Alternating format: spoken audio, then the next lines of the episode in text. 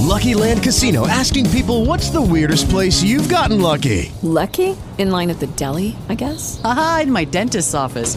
More than once, actually. Do I have to say? Yes, you do. In the car before my kids' PTA meeting. Really? Yes. Excuse me, what's the weirdest place you've gotten lucky? I never win and tell. Well, there you have it. You can get lucky anywhere playing at LuckyLandSlots.com. Play for free right now. Are you feeling lucky? No purchase necessary. Void where prohibited by law. 18 plus. Terms and conditions apply. See website for details. ¿Cuáles son las causas de la guerra de Troya? Aquí ya empezamos con las causas mitológicas, es decir, hemos estado viendo un poquito, eh, haciendo una introducción más o menos histórica a la guerra de Troya, a Troya, y ahora vamos a empezar ya con el mito, ¿no? Ya vamos a, bueno, Homero y autores posteriores, el imaginario griego en general, en fin, causas de la guerra de Troya.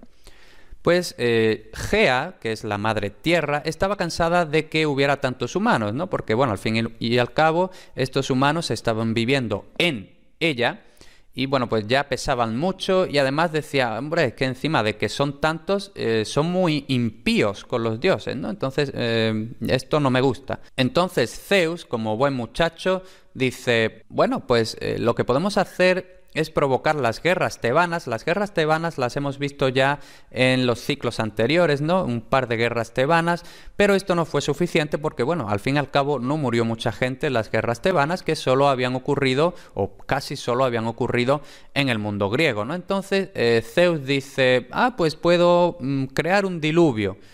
Y bueno, Momo, que es la, bueno, la divinidad relacionada a la burla, pues por supuesto se tuvo que burlar de Zeus y le dice, sí hombre, eso de los diluvios está ya muy visto, no vayas a hacer otro diluvio, ¿por qué no hacemos algo más original? Vamos a causar la Primera Guerra Mundial, es decir, vamos a causar una guerra entre Europa y Asia. Y esto pues al final Zeus dice, ah pues sí, eh, me gusta la idea, vamos a hacerlo. Bajamos a la Tierra y eh, Leda y Tindario tuvieron a Castor y Polideuces, que, bueno, ya hemos hablado de Castor y Polideuces, eh, habían sido dos argonautas, y también tuvieron a Helena, que esta será la famosa Helena de Troya, que realmente deberíamos hablar de Helena de Esparta, ¿no? Pero bueno, Helena de Troya y Clitemnestra, es decir, eh, eran Castor y Polideuces o Castor y Pollux, y Helena, la mujer de Menelao, y Clitemnestra, la mujer de Agamenón.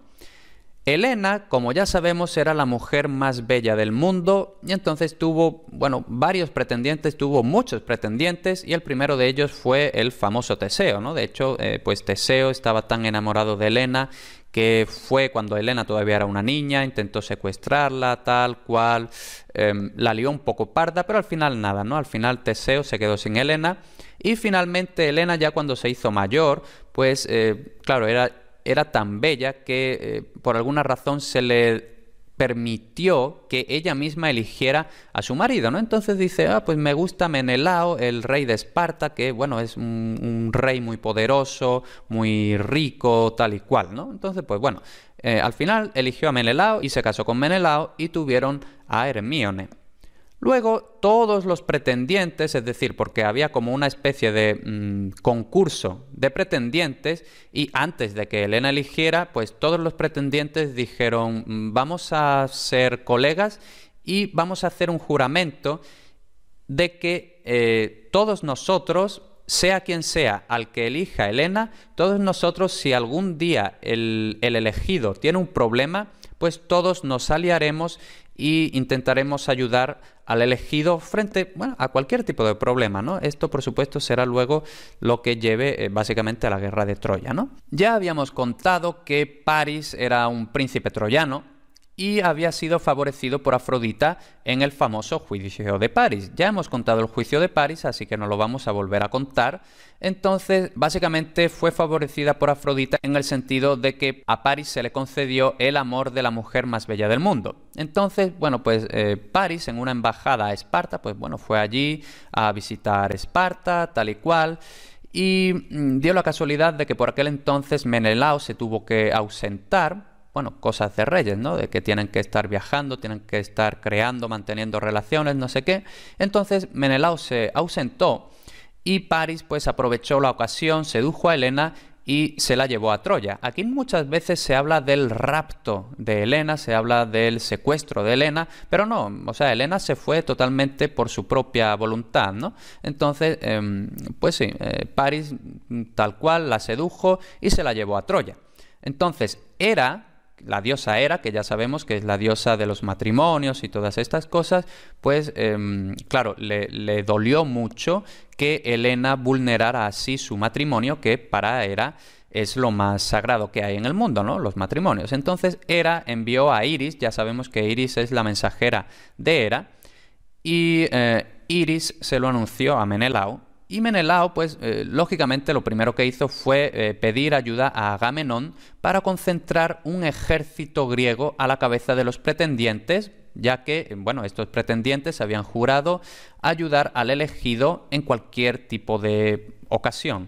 Entonces, pues mm, efectivamente Agamenón, que era el rey de Micenas, lo veremos más, más adelante, y por tanto el rey más importante en, esta, en este periodo, pues Agamenón y Menelao empezaron a concentrar este ejército a la cabeza de los pretendientes y de otros caudillos que no habían sido pretendientes, pero bueno, em, iban y decían, mira que vamos a ir a saquear Troya, que tiene mucho, muchos tesoros, mucho oro, tal y cual, em, si nos ayudas, pues te llevarás una parte, ¿no? y bueno, pues muchos caudillos decían que sí, y entre estos otros caudillos que no habían sido pretendientes estaba nada más y nada menos que Aquiles. Una vez que ya habían conseguido, bueno, convencer a todos los pretendientes, los otros caudillos, pues la flota se reunió en Aulide, que bueno, simplemente es una ciudad, y allí el adivino Calcante era un, bueno, un adivino griego, había vaticinado que los griegos conseguirían ganar la guerra tras nueve años luchando. Lo que no, lo que no había previsto Calcante es que, bueno, lo que vamos a ver ahora mismo, ¿no? Entonces, pues, eh, bueno, algunos griegos decían, hombre, nueve años es mucho, no sé qué, pero pero bueno, dicen, venga, si al final vamos a ganar, pues venga, vamos y mm, que sea lo que Dios quiera. Entonces emprenden el viaje y llegan a una ciudad y ellos creyeron que esta ciudad a la que llegan era Troya, ¿no? Entonces pues pam, pam, pam, pam, saquean la ciudad y cuando saquean la ciudad dicen, bueno, pues no tiene tanto oro, ¿no? no y, además, ¿dónde está Helena? A, ver si esto no va a ser Troya. Efectivamente aquello no era Troya, ¿no? Entonces, em, pues bueno, eh, dicen, bueno, pero esto que nos llevamos, ¿no? Todo el saqueo y ahora sí, vamos a Troya de verdad. Pero entonces, eh, como habían saqueado esta ciudad, pues posiblemente algún dios eh, estaba ofendido y entonces hubo una tempestad y los dispersó. Y entonces, pues claro, en esta tempestad eh, fue un poco en plan de mm, sálvese quien pueda, tuvieron que volver cada uno a su reino, tal y cual, y al final tuvieron que esperar 10 años para volver a reunirse otra vez en Áulide. Entonces ya de momento han pasado 10 años. Esto no lo había eh, vaticinado Calcante, ¿no? ¿Qué pasó? Que mientras Agamenón estaba allí en Áulide, esperando que terminaran de llegar los, em, los demás caudillos con sus barcos, tal y cual, pues Agamenón estaba en una cacería y bueno, pues con su arco cazó un ciervo inmenso, un ciervo precioso, un ciervo, bueno, un ciervo divino de la muerte. Entonces, pues Agamenón dice, ah, esto ni siquiera Artemis podría haber cazado este, este ciervo. Ya sabemos que los dioses son unos picados, y entonces eh, Artemis eh, se sintió deshonrada y ahora dice, sí, pues ahora voy a parar los vientos. ¿Y qué pasa? Pues eh, una flota tan numerosa de barcos, ¿no? Pues tengamos en cuenta que había pues cientos de barcos de todos los sitios griegos. Entonces, eh, toda esta flota no podía eh, navegar si no había vientos, ¿no? Porque bueno, esto de los remos y tal no se llevaba por aquel entonces. Entonces, Artemis en venganza para los vientos. Entonces, Calcante dice Agamenón la has liado porque mm, no podemos ir a Troya porque no hay viento y la única forma de que vuelvan los vientos es si sacrificamos a, mm, bueno, a tu hija Ifigenia. Entonces, bueno, Agamenón dice, bueno, ¿qué, le vamos a hacer? ¿no? Si hay que sacrificarla, la sacrificamos. Entonces, eh, Agamenón fue allí a la habitación de la niña. Por alguna razón, eh, Ifigenia estaba allí también en Áulide, no se sabe por qué. Entonces eh, va allí a la habitación de la niña y le dice, mira, que he convencido a Aquiles, que bueno, ya sabes que Aquiles es muy guapo, muy valiente, muy rápido, muy de todo, y lo he convencido para que se case contigo. Entonces, bueno, ponte este vestido así tan bonito y venga, vamos que te casamos. Entonces, pues Ifigenia muy feliz, se pone el vestido tal y cual, y cuando llega al altar, resultaba que el altar no era para casarse, sino para ser sacrificada. Esto, pues, eh, bueno, eh, no le gustó mucho, obviamente, eh, pero al final, en el último segundo, Artemis se apiadó de Ifigenia y entonces se la llevó. Aquí lo vemos, ¿no? En el cuadro este de Francesco Fontebasso tenemos a Agamenón, no sé si es Agamenón o Calcante, posiblemente Agamenón, es su propio padre, con el cuchillo a punto de, em, de matar a su hija Ifigenia y vemos cómo Ifigenia es traída hacia el cielo y bueno, es salvada, ¿no? Hay otras versiones que dicen que en el último momento, bueno, eh, básicamente Ovidio en sus metamorfosis, ¿no? Dice que Ifigenia en último momento eh, fue metamorfoseada en un ciervo, entonces lo que sacrificaron fue un ciervo y no Ifigenia, en fin. Eh, la cuestión es que al final efectivamente consiguieron salir, por cierto, que eh, este tema de que Agamenón hubiera cogido a su hija Ifigenia, esto sería una de las razones por las que Clitemnestra, la mujer de Agamenón y por tanto madre de Ifigenia, se picara bastante con Agamenón y bueno, pues le estaba poniendo los cuernos, tal y cual, ¿no? Lo veremos más adelante. La cuestión es que efectivamente los vientos volvieron, los griegos pudieron zarpar por fin, recordemos que ya habían pasado 10 años, entonces los griegos eh, empezaban a impacientarse, ¿no? Dicen, joder, han pasado ya 10 años y ni siquiera hemos llegado a Troya. Entonces, bueno, finalmente eh, conquistan Ténedos y allí en Ténedos, pues eh, Filoctetes, que era un héroe bastante importante, entre otras cosas porque eh, por alguna razón Filoctetes tenía en su poder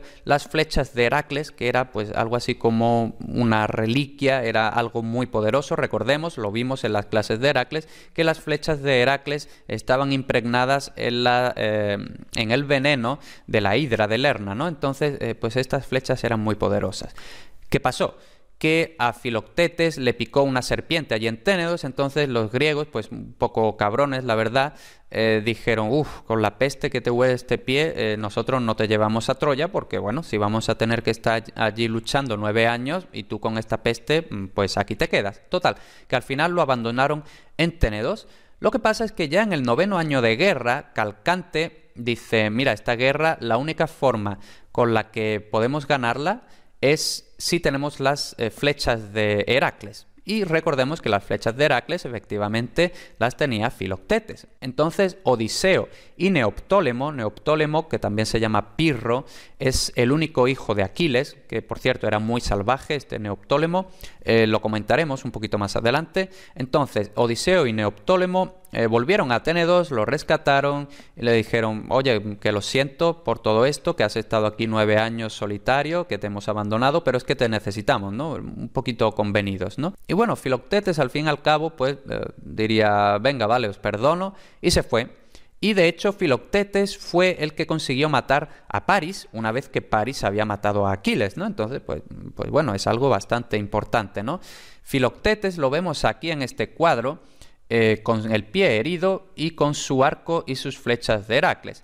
Esto me imagino que tiene cierta relación, por cierto, con el Filoctetes, que es entrenador de Heracles en la película de Disney, a la que algunas veces hacemos referencia, pero mm, la verdad no tiene mucha relación con esto. Todo esto es lo que había pasado con Filoctetes, o sea, esto ha sido un breve repaso a la vida y obra de Filoctetes, pero ahora volvemos a, mm, bueno, los griegos están llegando, están llegando, están llegando a Troya y el primer barco que llega es el de Protesilao, que de hecho su nombre eh, pues tiene que ver con esto, ¿no? Protesilao, algo así como el primero que llega.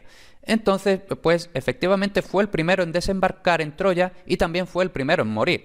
Entonces, pues bueno, mala suerte, ¿no? Y el segundo en llegar a Troya fue Aquiles y bueno, pues ya Aquiles llegó, empezó a matar a todo el mundo, incluso mató a un hijo de Poseidón, un tal Cicno, que era invulnerable a las armas. Entonces, pues ya vemos aquí que Aquiles empezó muy fuerte, ¿no? Finalmente, después de mucha lucha, que por cierto está, mm, está bueno, un poquito flipado, pero, pero bueno, si os gustan este tipo de escenas, eh, está bastante bien, ¿no? En la, en la película esta de Troya con Brad Pitt y todo esto, ¿no? Que que Brad Pitt es Aquiles. Pues bueno, eh, finalmente los griegos toman la playa y montan el campamento. Y recuerda, humanistasenlared.com barra boletín.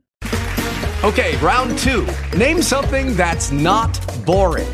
laundry? Ooh, a book club. Computer solitaire, huh? Ah, oh, sorry, we were looking for Chumba Casino. That's right. ChumbaCasino.com has over 100 casino style games. Join today and play for free for your chance to redeem some serious prizes. ChumbaCasino.com. No purchase necessary. Full prohibited by law. 18 plus terms and conditions apply. See website for details.